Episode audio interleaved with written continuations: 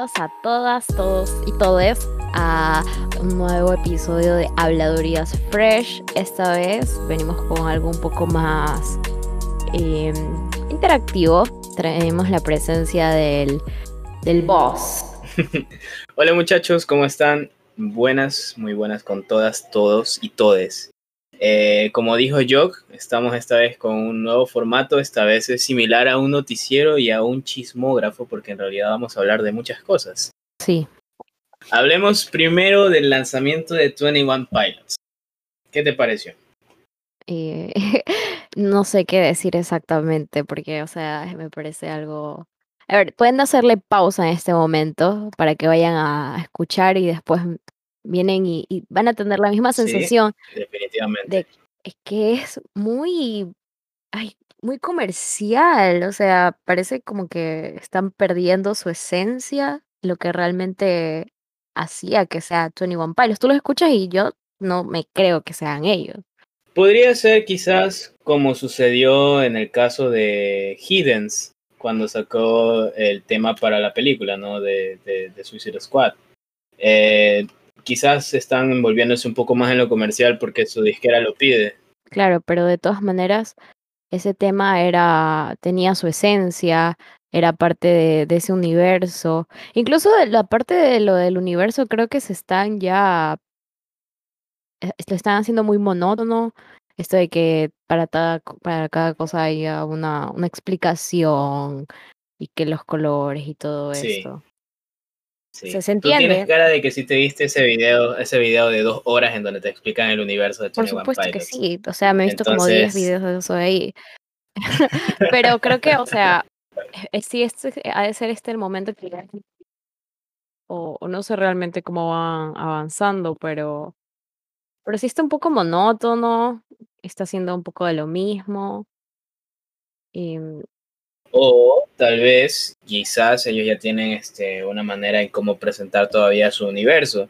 Entonces eso lo hace algo más intrigante. ¿Cómo van a salvarse de esta, por o es ejemplo? una ¿no? crítica De qué puede social, estar pasando en la cabeza o de es ellos. una crítica Exactamente, puede social. ser una crítica Y social. se levantan y todo es un sueño, y esas canciones no existen. Pero ¿sabes qué creo que es un sueño? Es un sueño de que cuando tú abres los ojos, acabas de volver al pasado. O sea, tú abres los ojos, te levantaste el día siguiente, te das cuenta que Taylor Swift reversiona un álbum. Te das cuenta de que Justin Bieber lanzó un álbum con una con un toque así, un toque que te lleva unos 10 años atrás. Y por último, la WWE, todo el mundo hablando de eso. Sí, estamos otra vez en el 2008. 2008, 2012, cuando nuestra vida no era tan difícil, como decía el 21 Pilots, no te decían wake up, you need to make money. Y para, para mí, sí, para mí quizás estamos viviendo ese momento de nostalgia ideal, ¿no? Ese momento en el que te, te mandan al pasado, incluso las canciones de latinas, las de reggaetón, utilizan referencias, ¿no? Ya vimos que CNCO saca un disco entero que se llama Deja Vu, en donde utilizan versos de antiguas canciones. Y Pero, así puede seguir pasando, por ¿no? ejemplo, eso, eso al eso, menos ya eso me parece atractivo. Eso al menos ya está quemadísimo. Me acuerdo, no sé si viste el, el en vivo de, de Bad Bunny, donde, que fue hace un año, pues, donde decía, donde celebró Año Nuevo. Y decía que, ¿O ya? que eso estaba quemadísimo ya desde hace un año atrás. De, la Claro, última sí. canción de eh, más vale, más vale me mueren sorprendió. G. Oh, sí, sí, sí, tienes razón, tienes razón, tienes razón. Fue, fue algo extraño ver un tema en donde ya no, el DJ no necesita ni siquiera tocar la mezcladora, solito se está mezclando esa movida.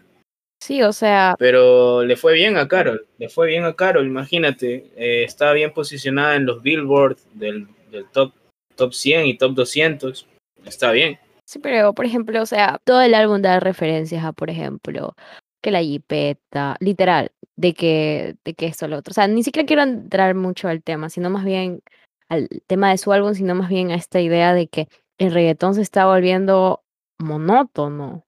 Creo que una de las pocas personas que, que está, o sea, de aparte de, de, eso se está, está volviendo como que si ya no hay nada nuevo y entonces están rescatando lo del pasado por así decirlo. Y no necesitas copiarte de canciones antiguas. Por ejemplo, este, el álbum de, de Joel y Randy, de Viva el Perreo, se escucha viejo, pero no tiene ningún verso antiguo y no se escucha, y tú lo escuchas y no se escucha nada parecido que salió antes, sino más bien es como otra vez está dando esta... es- Y lo mismo pasaba con el pop, que por ejemplo salió el álbum de, Re- de Revolución del año pasado, Future Nostalgia, que se escuchaba con sintetizadores y todo, pero no era algo parecido, sino era como, era como un homenaje en parte, pero suena actual. Entonces está perdiéndose esa esencia. Entonces es, es saber, es saber utilizar esa técnica. Quizás nosotros en el género, en el género Claro. del reggaetón, ya se ha saturado hasta un punto en el que no es, no se tolera.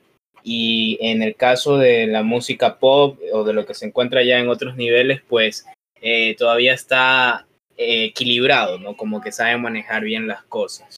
Por supuesto. Y obviamente no confundir, por ejemplo, con lo que está haciendo ahorita Taylor Swift, que es de, de sacar sus propias versiones de sus propios álbumes, que eso no tiene nada que ver con, con que ella quisiera realmente no sacar música nueva, porque sacó dos discos el año pasado, sino más bien que ella lo que está tratando de hacer es recuperar sus, la propiedad de sus canciones y poderlas cantar sin tener que regalarle dinero a Scooter Brown. Hasta nombres dijiste, yo, Y no sé. obviamente también no quiero funas, su no quiero funas en este podcast. En su nuevo álbum, en el álbum de, la, de su versión, también incluye canciones eh, relativamente nuevas que fueron escritas en, en su tiempo, sino que no las había sacado. Y bueno, ella está haciendo lo que se le da la gana. Me cae bien, Taylor Swift acaba de hacer un yo hago lo que me da la gana, prácticamente. efectivamente. Y es que la vida de Bad Bunny y Taylor Swift no está tan distanciada, ¿no? Ambos tuvieron un manager que fue un dolor, un dolor de cabeza. En este caso, DJ Luyan fue para Bad Bunny lo que Scott Brown. Scott Brown, ¿verdad? Sí, y la disquera, la, la antigua disquera de... Ajá, y, y su disquera que, que le estaba también presionando bastante a Taylor. Entonces, es interesante hablar de disqueras y cómo a veces este tema se pasa desapercibido de nosotros. En el caso de Demi Lovato, miren que sacó un álbum nuevecito, debutó entre las primeras posiciones durante su primera semana y de hecho es el primer álbum del 2021 en, en llegar a una cantidad de reproducciones en Spotify. En este caso, pues a Demi Lovato le tocó la parte fea del pastel en vista de que Island Records eh, se reportó en quiebra. Imagínate, o sea, la disquera que se encarga de repartir tus canciones, tu música y darte tus regalías, acaba de decir, ¿sabes qué? No hay plata. Y así le pasó lo mismo a Shawn Mendes, a Katy Perry, quienes también estuvieron inmersos en algunos proyectos con esta disquera y pues que al día de hoy no saben qué hacer. Entonces, esa es una de las situaciones por la cual el disco de Demi Lovato, la primera semana, se lanza, hace bulla, pero ya después pasó desapercibido que hoy en día ya no está en una posición muy buena dentro de los charts principales. Sí, eso, eso, eso, bueno, ya se venía desde hace años sonando esto de la caída de las discográficas grandes, pues no, desde que tenemos a nuestro amigo YouTube y salen celebridades desde ahí, ya no necesitas tener aparatos costosos para grabarte, tú eres tu propio Sí, oye, es en serio, muy bueno, incluso como este negocio, Y- por así decirlo, se tumbó, eh, tiene aspectos positivos y negativos. Eh, miren, el caso de los productores, hoy en día hay muchos productores en Miami. Miami es una de las tierras con más productores musicales que, que puede haber. Y me sorprende cómo ellos buscan talentos así que se peguen en Instagram o que se peguen en YouTube. Te lo llevas a Miami, grabas un tema y empiezas a hacerlo sonar. Claro, incluso todo, todo ha cambiado, la forma en la que se llevan las relaciones públicas y todo eso. Incluso, y la pandemia llegó a reforzar todo, todo esto, porque ahora todos estamos conectados y buscamos otras alternativas de entretenimiento, ya no es lo mismo. O sea, es, es interesante, es muy interesante ver cómo, o sea, dependías de la disquera para, para poder sonar, para poder llegar alto y actualmente. Ya no, ya no lo necesitas. Y también creo que como tú mencionas esta parte del entretenimiento, pues al ser también un servicio o hacer algo que la gente consuma de manera masiva también evoluciona, ¿no? En este caso me sorprendió ver cómo se mezclan dos mundos eh, en el que vemos a un artista que es uno de los más sonados, forma parte de los 11 más sonados del mundo, como lo es eh, Benito Martínez. Eh, de la nada empezó a salir en la WWE desde hace cuatro meses. El man agarró, se empezó, empezó a hacer acrobacias y de, la nada empezó a salir en la WWE. Y, y, es sorprendente, ¿no? ¿Cómo puede ser alguien multifacético? Sabemos de que no necesita ser un luchador como el de la UFC o sabemos de que son golpes de mentira, como dicen, pero de todas maneras... Está la ilusión, está la ilusión. Cumplió un sueño. Es un sueño, para mí el man, o sea, ahorita está cumpliendo sus sueños de cuando... Y, sí. y me parece como que una parte clave para ponerse dentro del mercado estadounidense, porque yo de la, de la, de la poca experiencia, de poco tiempo que llevé en Estados Unidos, eh, mucha gente radicada en Estados Unidos no conoce a Bad Bunny, no, no saben quién es. Un día en el que yo estaba conversando así con gente un poco mayor a mí. Eh, estábamos hablando de que Bad Bunny es el artista que es el más escuchado, o sea, el más escuchado eh, a nivel mundial.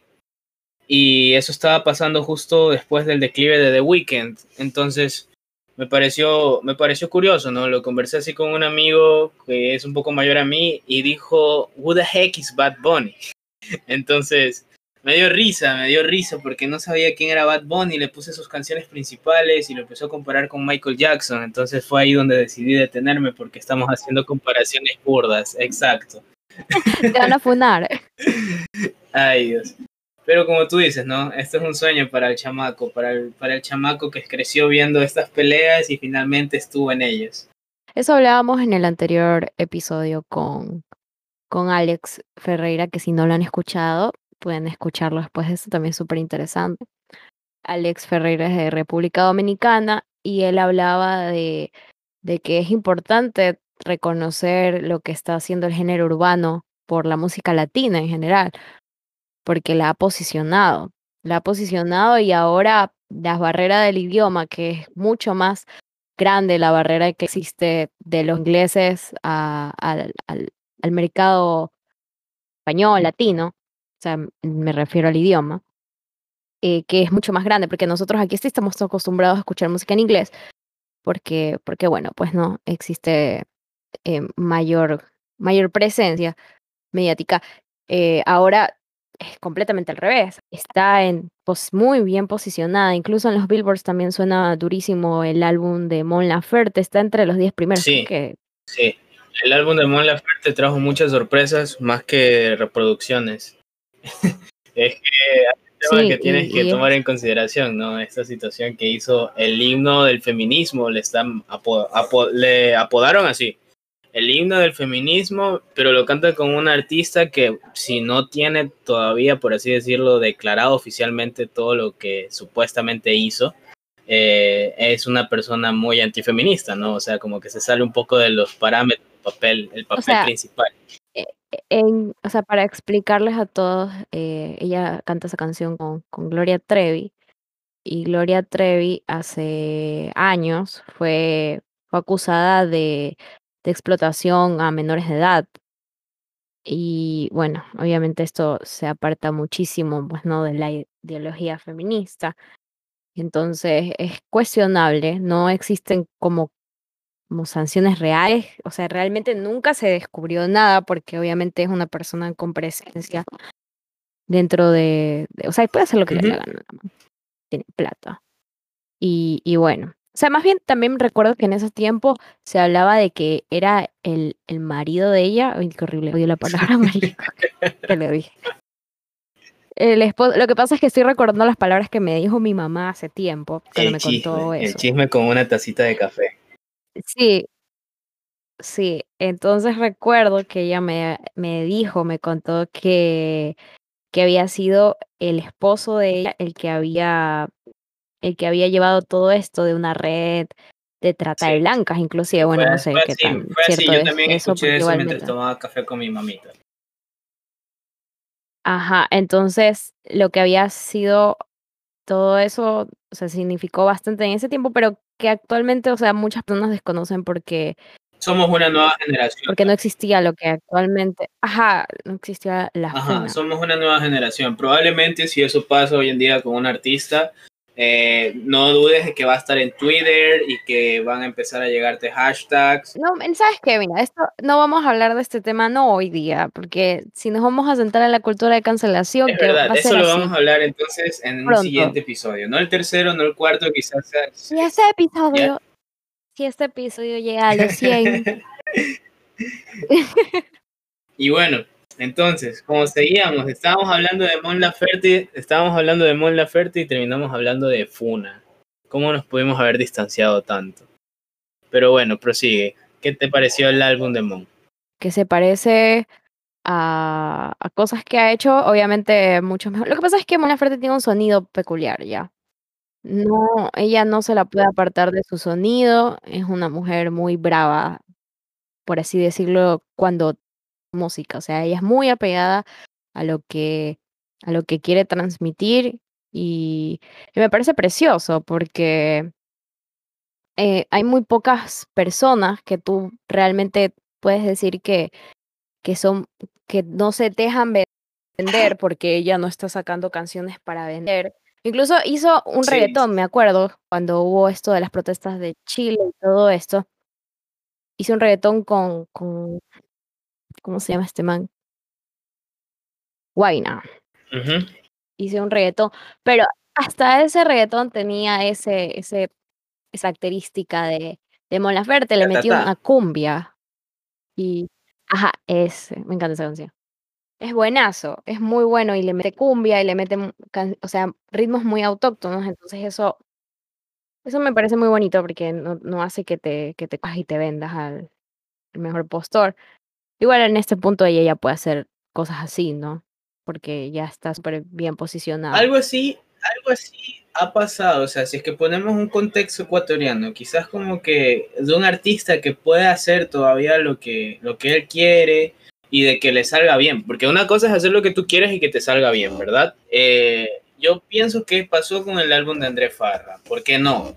Eh, no, no? no es un álbum, creo que me estoy equivocando, creo que es un EP, pero de todas maneras esta última producción a mi parecer, llegó también a demostrar de que él puede moverse en diferentes situaciones, ¿no? Él puede hacer, eh, puede hacer un- una canción, puede hacer un tipo de letra que esté súper distanciado de lo que él siempre suele hacer. De hecho, la introducción al, al EP es picantísima, o sea, es como que te está trasladando en una máquina, en una máquina de tiempo, lo que sea, y, y llegan ciertos fragmentos de audio hacia ti. O sea, es, es muy bueno, me y gustó. cantando en español. Sí, eso también. Fin- finalmente, el más tropical canta en, en español, se está pegando bastante al español y supongo que es porque tiene el proyecto con la boy band, ¿no? Que, que también tengo entendido que van a soltar un material pronto. Aquí somos fan de la boy band. Sí, sí. Es, es el grupo que está para cambiar las cosas aquí en el hip hop urbano del, del Ecuador. Esperamos tenerlo algún día aquí en nuestro podcast. Sí, de invitados estaría más que bien tenerlo al André, al Jay y a nuestro panita Jordan, que puedan estar los tres aquí encamando durísimo. Y a Gus también. Al Gus, me van a funar. Discúlpeme, yo soy del que se olvida de los productores. Mil disculpas. Eh, y eso, ¿no? Me, me gustó bastante el último material de André. Oye, El arte está en emergencia. el arte está en emergencia y para eso vamos a ver un episodio probablemente en Instagram TV en donde podremos ver más a fondo este tema.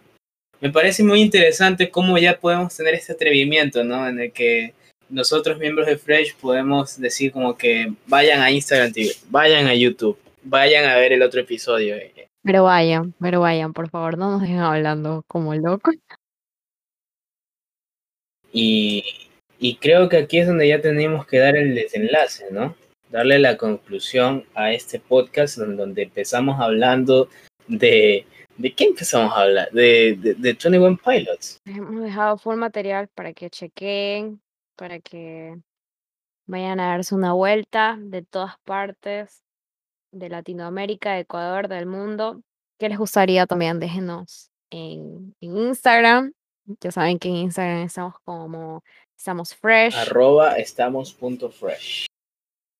Literalmente les respondemos todo, hasta, hasta los, hasta las reacciones. Es verdad, nos encaman, nos encaman cosas, me dicen de que por qué no me puse un traje de salsa para cuando grabé el Reels, y está bien, o sea, nos gusta que nos escriban, nos hace sentir bien del, del trabajo que estamos haciendo.